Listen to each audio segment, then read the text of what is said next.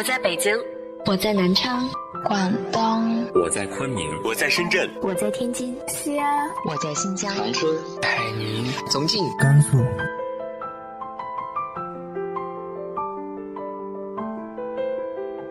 这里是 FM 幺八零八四，昨天的你的现在的未来，我是主播背着吉他的蝙蝠女侠。无论你在哪儿，这里都有我的温暖等你。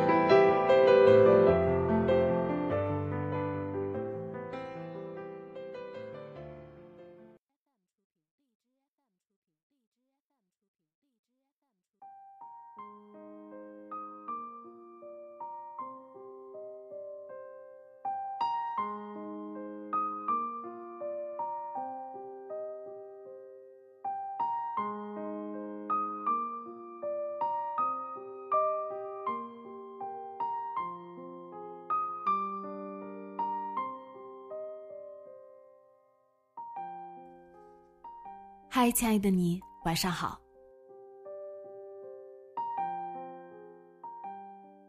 今天继续和大家分享的是来自于陆河的长篇小说《伤心诊所》。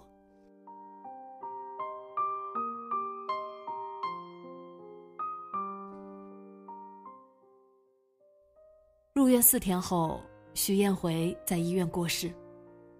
清晨，当徐焕像平常一样送饭到医院的时候，徐艳回正在抢救，脏器衰竭引起的休克，医生和护士挤满狭小的单人病房。徐焕终于被允许进去的时候，徐艳回已经脸色发干。远远的，他朝徐焕伸出手，就像溺水的人最后一次浮出水面，想要抓住什么东西。徐焕近乎本能的往后退。徐艳回一直伸着手，瞪着眼睛，隔着氧气面罩望着他。快过去！应轩在后面催促了一声。徐焕没有动，被孙淼推得趔趄了一下，才走到床边。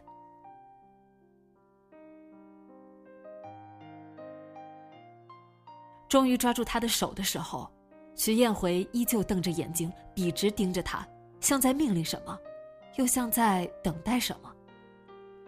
徐焕知道他在等什么，他张张嘴。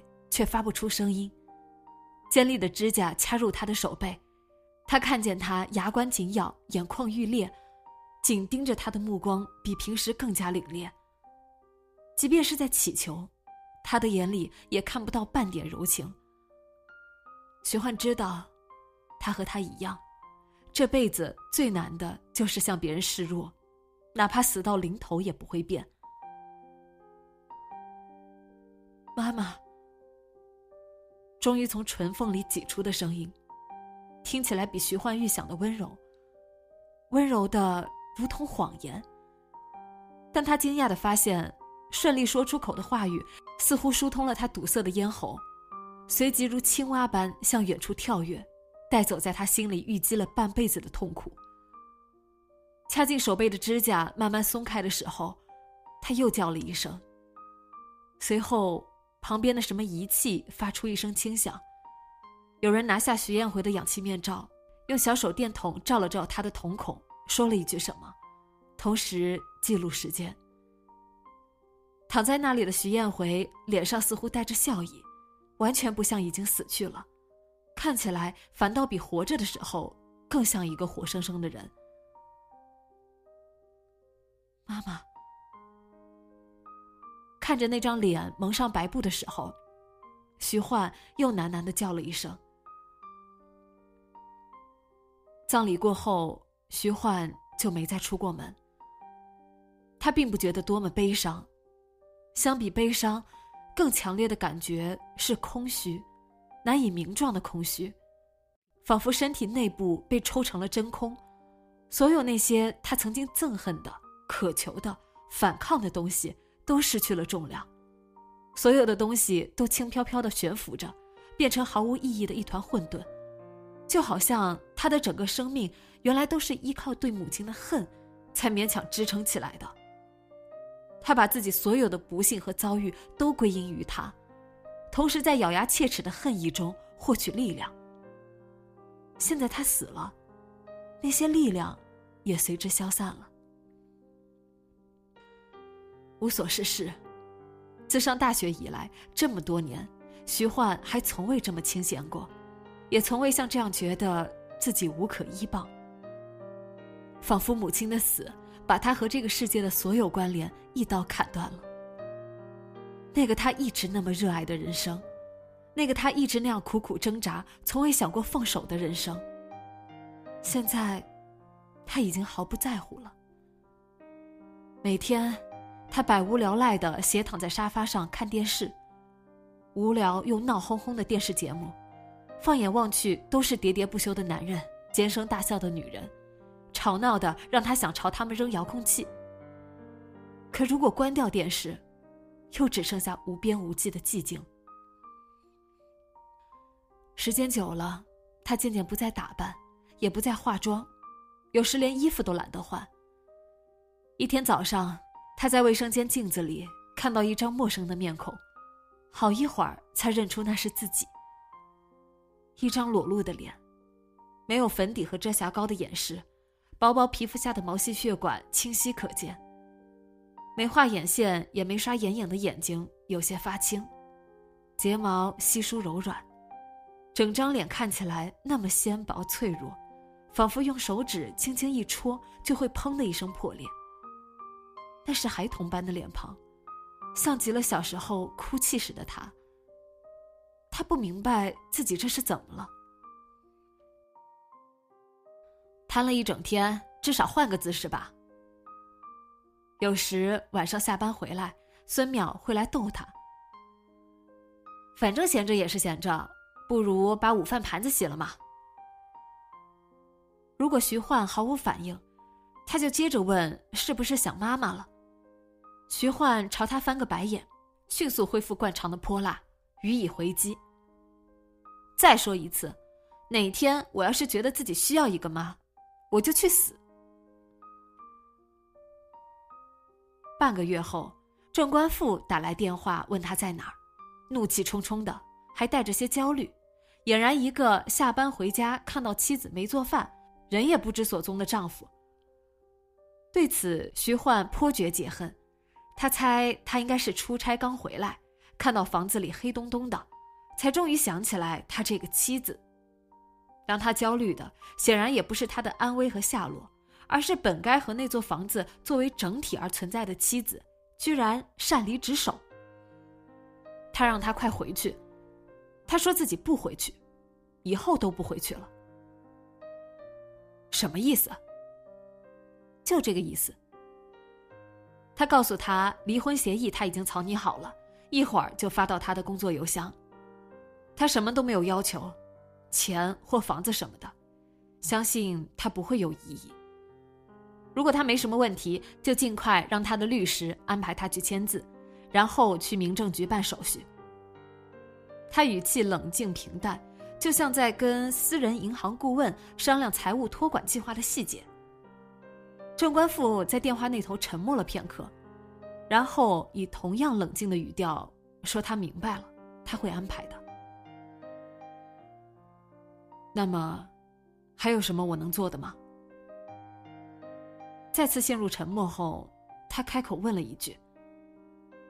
徐焕听了就笑了，这话说的就像五星级酒店经理殷勤的问候。郑官富显然也意识到了，在电话那头尴尬的笑了笑。还真有，能不能帮我找一件衬衫？什么衬衫？徐焕详细描述了那件衬衫，白色桑蚕丝的，长袖，后开襟的，后领口有一个蝴蝶结。郑官富立刻说好，开始去楼上衣帽间翻找。他一边指点可能的位置，一边向他致歉，说这么麻烦他真是不好意思，但那件白衬衫是他最喜欢的一件。他说没关系，如果找不到，就找人按他的描述定制一件。听他这么说，他有点生气，说那件白衬衫定制也做不出来，是可遇不可求的那种。他立刻道歉，继续寻找。没有进展，两人握着手机，理智冷静的讨论衬衫可能在什么地方，然后一一去确认。为了寻找衬衫，几乎动用了彼此全部的智力和耐心，没有焦躁，没有厌烦，仿佛找到那件衬衫是他们之间唯一重要的事。徐焕猜想，此刻郑官富应该和他一样，对那件失踪的衬衫暗怀感激，托他的福。两人才得以像两个理智的成年人那样体面的分手。算了，不找了。找了将近半个小时，徐焕适时放弃了。那好吧，郑官富不无遗憾的说。徐焕表达了谢意，随后两人礼貌的互道再见，同时挂断电话。离婚后，徐焕还是继续无所事事的生活。窝在沙发里一言不发的看了半个月电视后，他忽然一反常态，像重伤出狱的病人一样，开始絮絮叨叨，如同开启了人生反省模式，一边分析自己的过往人生，一边不断向宁轩和孙淼抛出各式各样让人无从下嘴的问题。为什么我的人生这么失败？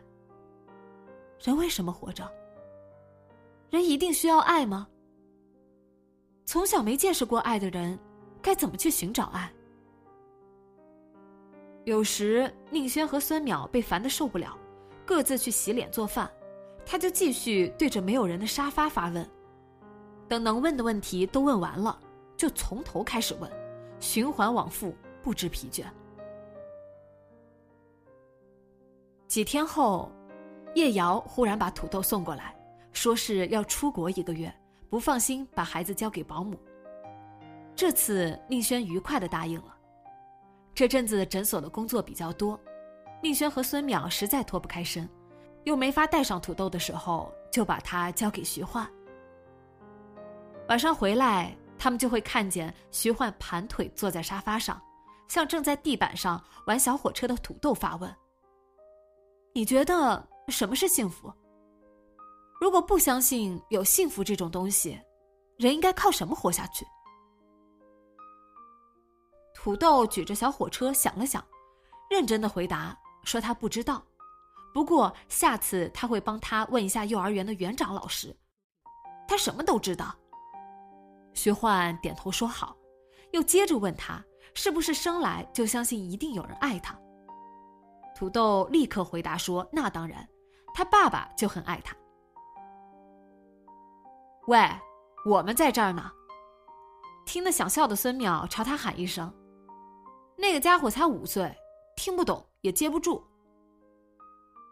听不懂的是你。徐焕不屑一顾的回了一句。很快，徐焕和土豆就成了玩伴，天天一起坐在地板上玩乐高、积木、搭火车轨道。只不过和对孙淼那种崇拜与依恋不同。土豆完全把徐焕当成同龄玩伴，对他一点都不客气。徐焕似乎也当自己是小孩，两个人时不时就吵起来，为了一个齿轮或者一段轨道争执不下。土豆急了，干脆动手抢，徐焕也不会让他，还会动真格的生气，把土豆弄得哇哇哭。天哪，你还当真欺负小孩呀？宁轩惊叹。他可不是什么天真无邪的小孩徐焕愤愤不平，昨天说我鼻子长像巫婆，今天说我看起来很老，小孩都这么恶毒吗？就像小朋友吵架一样，两个人一会儿就闹掰了，一会儿又和好没事了。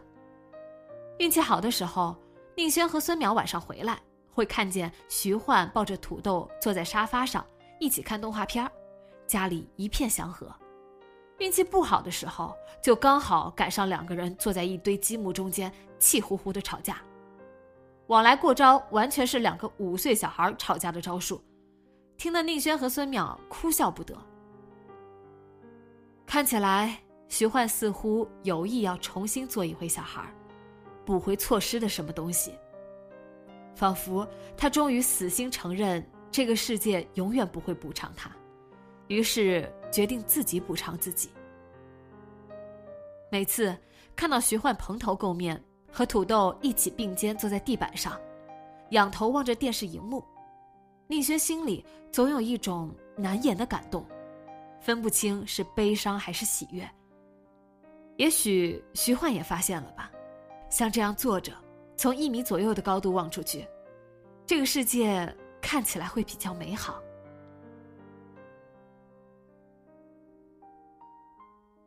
又过了半个月，徐焕收到了一个纸盒，一个自称是徐艳回律师的人送来的，郑重其事的让徐焕检查过密封条，又让他在一份文件上签字后，才把盒子交给他。徐焕坐在沙发边缘，严阵以待的盯着茶几上的纸盒，仿佛那里面藏着什么机关，一打开就会唰的飞出暗器。一旁的土豆看得纳闷。拿起盒子瞧了瞧，徐焕一把抢回来，不再犹豫，几下撕掉封条，打开盒子，里面装满了照片，旧旧的相纸，边缘泛黄，看起来有些年头了。徐焕翻了翻，都是徐艳回年轻时的照片，十几岁时扎着麻花辫的，二十多岁时打扮的花枝招展的，还有像是当演员后拍的艺术写真。年轻时的徐艳回美艳不可方物，堪称绝色。厚厚一沓相片快翻完的时候，出现了十来张婴儿的照片，有两三个月大的，也有七八个月大的，脸蛋清秀，显然是徐焕。他还是第一次见到婴儿时的自己。照片翻完后，盒底露出一张打印的表格，罗列着一些房产地址和银行保管箱的详情。像是财产清单。末尾有几个手写的字，字迹龙飞凤舞的。都是你的，不用写。徐焕重新拿起照片，一张张翻看着，直到眼泪落在照片上，他才发觉自己哭了。他伸手去找纸巾，一转头看见土豆端着纸巾盒站在旁边。那是谁？我妈妈。徐焕擦掉眼泪，笑着回答：“是不是很漂亮？真漂亮。”土豆真心实意的赞美。说着，从口袋里掏出一个卡通塑料夹，打开了，伸到徐焕面前：“看，这是我妈妈，是不是也很漂亮？”照片上的燕杰穿着古装戏服。明艳照人，真美，就像仙女下凡呢。徐焕赞叹。说起照片的时候，他把那条黑白条纹丝巾也放进纸盒。是那天他在病床的床角捡起来的。到最后，他母亲似乎在笑，笑容中有种平静的赞许，像是在说：“这个让他愤怒疯狂。”斗志昂扬的世界，终究令他满足。哪怕这辈子活着的时候，他没跟任何人结成什么良缘，连自己的女儿也不例外。合上纸盒的时候，徐焕最后一次把手放在丝巾上。细腻柔软的蚕丝丝巾，仿佛还带着什么人的体温，让他想起小时候自己曾收藏过一条红格子围巾。外婆说是他母亲留下的。一个人在寒冷的夜晚迷路的时候，他总是把那条围巾裹在胸口，仿佛只要有那条围巾在，哪怕浑身冻僵了，他也能够勉强保存胸腔里面的一点热量，不会让自己的心结冰。他是从什么时候丢弃了那条围巾，任由内心风动的？而他竭尽所能，苦苦挣扎这么多年。最后不过是明白了一件简单至极的事，就像冻结的水管早晚会裂开，结了冰的心也终有碎裂的时候。用了半辈子，从爱走到恨，现在也许他可以试试往回走了。徐焕毕竟是徐焕，不到一个星期，他又重新变回了那个斗志昂扬的女人，每天一大早起来。一丝不苟的化妆搭配衣服，然后踩着十几厘米的高跟鞋，风风火火的出门，没费什么劲就找了份工作，接着迅速忙碌起来，每天对着手机颐指气使，大声嚷嚷。随着他的精神状态逐渐恢复，他的洁癖症和购物狂倾向也卷土重来。早知道，还不如让他继续颓丧呢。每天被他追着洗澡、收拾房间的孙淼忍不住发牢骚。没多久，宁轩和孙淼发现徐焕似乎又恋爱了。晚上在家，明明坐在沙发上慢条斯理的涂指甲油，一接电话却说自己忙坏了，明天恐怕也不行，约了专访呢。到时候再说吧，能腾出空的话，我一定去。从来不会明确的拒绝或者爽快的接受，时时刻刻都在给一半留一半。态度是坚决的，语气是暧昧的，声音是娇嗲的，俨然深谙欲擒故纵、若即若离战术的情场高手，把瘫在一旁吃薯条的孙淼看得一愣一愣的。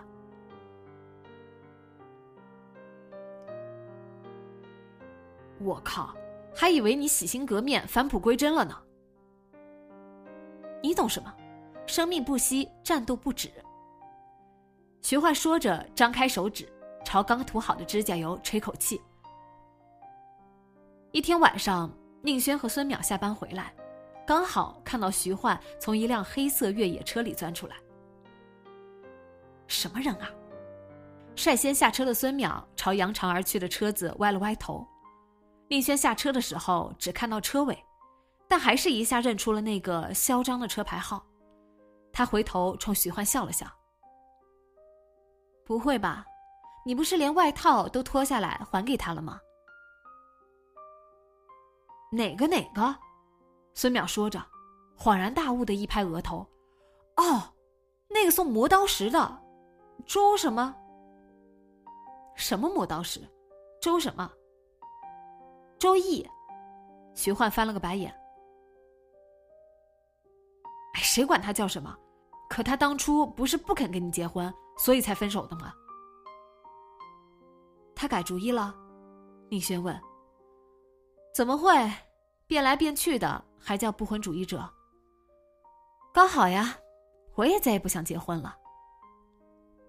徐焕没有给他们俩追问的机会，转身扭着腰肢往小区里走。令宁轩和孙淼惊讶的是，过了两个月，徐焕忽然宣布要和周易一起去美国，他是办好了所有手续后才告诉他们的。宁轩心里清楚，徐焕是故意不给他们俩劝阻自己的机会，也知道像徐焕这样的人从来不需要别人给他什么建议，只能咽下所有的话。孙淼像以往一样以讥讽的方式来表达担忧，全都被徐焕一一驳了回去。临行那天，宁轩和孙淼去机场给他送行，三个人对着手机拍照。来来回回的变换姿势和表情，怎么也拍不够。凑在一起翻看照片的时候，嘻嘻哈哈的氛围渐渐变成了恋恋不舍。意外的是，最先红了眼眶的居然是孙淼。嚯，哭了哭了！徐焕自然不会放过取笑他的机会。舍不得我呀？谁哭了？孙淼照例嘴硬，随即拿照片转移话题。瞧你，笑起来鼻子好大。大就大吧，就算板着脸比较好看，我也宁愿笑得开心一点。哎，宁轩和孙淼同时转过头，徐焕笑了，抬手摸了摸自己的脸。最近刚刚喜欢上了自己，虽然美的不太明显吧，不过丑的很有特色，细看还挺动人呢。别谦虚了，你是千娇百媚、风情万种，可花旦、可青衣、可仙女、可……猜到孙淼要说什么，宁轩伸手在他的胳膊上掐了一下，孙淼啊哦叫了一声。可婊子吗？徐焕接过话头，毫不费力的说出口：“有什么呀？不过是一些男人发明的，一些女人用来贬低其他女人，顺便自贬的说法。我倒是想给他改改意思。嚯，这口气就跟女权主义者似的。孙淼撇撇嘴。这辈子我还就决定表气到底了，不行吗？咦，就你那两下子，还觉得自己真行了？等在安检口那边的周易抬起手朝徐焕示意。围绕他身边送行的朋友已经散去了，应该是时间差不多了，该进去了。徐焕朝他挥手回应：“他爱你吗？”眼看没有时间了，宁轩终究没忍住问了一句：“真讨厌啊，你这个人，还是不肯放过我。”徐欢笑着埋怨，低头看了看高跟鞋，又抬起头。什么爱不爱的，谁说的准？至少这么多年算是有了点交情，知道他那人坏不到哪去。白痴啊你！孙淼差点啐出来，都不知道人家爱不爱你，就跟他跑那么远。爱不爱？徐焕慢慢说着，像在咂摸这句话的味道，随即笑了笑。抬手撩开耳边的头发，真受不了你们俩，非要把这种无关紧要的问题变成一道人生难题。找到一个爱自己的人，和他在一起，然后就幸福了。那种言情小说的白日梦，你们也当真吗？如果有一天是我自己选的，宁轩刚开口，徐焕就抢着打断他。说着，抬头望向站在安检口的周易，慢慢眯起眼睛。至少，现在我爱他。如果有一天，连交情也没有了，就放手呗。本来就是我自找的。至少，我还能自己选呀。能爱他就爱他，不能爱了就放手。反正我又不靠爱情活着。现在说的漂亮。就怕到时候又心碎了，又要死要活的。孙淼嘟囔：“那也是以后的事，是吧？”徐焕难得没有跟他斗嘴，伸手拨了拨孙淼四下乱翘的发梢，转头静静望着宁轩，微笑，罕见的腼腆笑容。你说的对，人总是需要别人。我也是最近才想明白的，那什么，如果还能爱，那不爱多浪费，所以还是要去爱。天哪，我要吐了！孙淼吐了吐舌头，所以我要走了。徐焕也吐了吐舌头，随即转身离开。宁轩和孙淼并肩站着。看着他穿过来来往往的人流，朝安检口走去。他踩着高跟鞋，步履轻盈从容，一个在别人眼里略显傲慢的漂亮女人，似乎完全不知悲伤失望是何物。走路说话的时候，总是习惯性的抬起下巴，微眯双眼，仿佛正瞧着菜单对餐厅服务生点菜。而这世上的所有东西都整齐罗列于他手中的菜单，任由他选择。选错了就重新选，继续走，继续爱，不断把零星得到的一点爱存入心里，填满心底那些黑暗的缝隙。就算总有些地方无法填满，终有一天也会变得几乎可以忍受。走进安检口之前，徐焕挽着周易转过头，朝宁轩和孙淼挥了挥手，他咧嘴笑着，笑容明媚。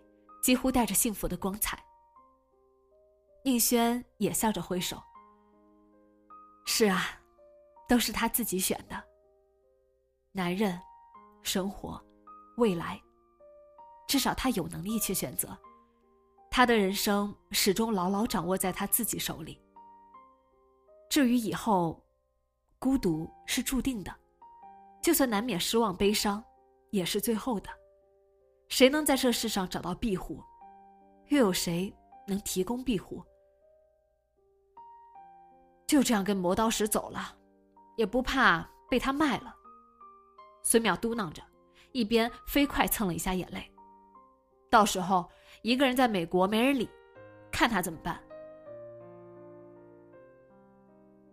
顶多哭一场，他那种人不会怎么样。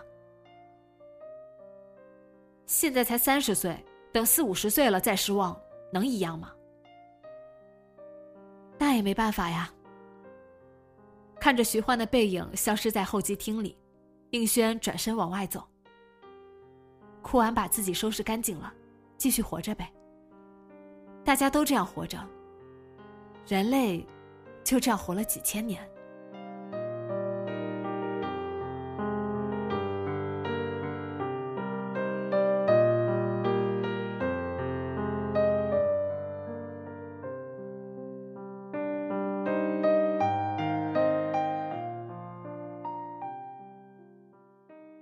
后面的故事下周三继续说给你听。今天的节目就到这里，今晚做个好梦，晚安。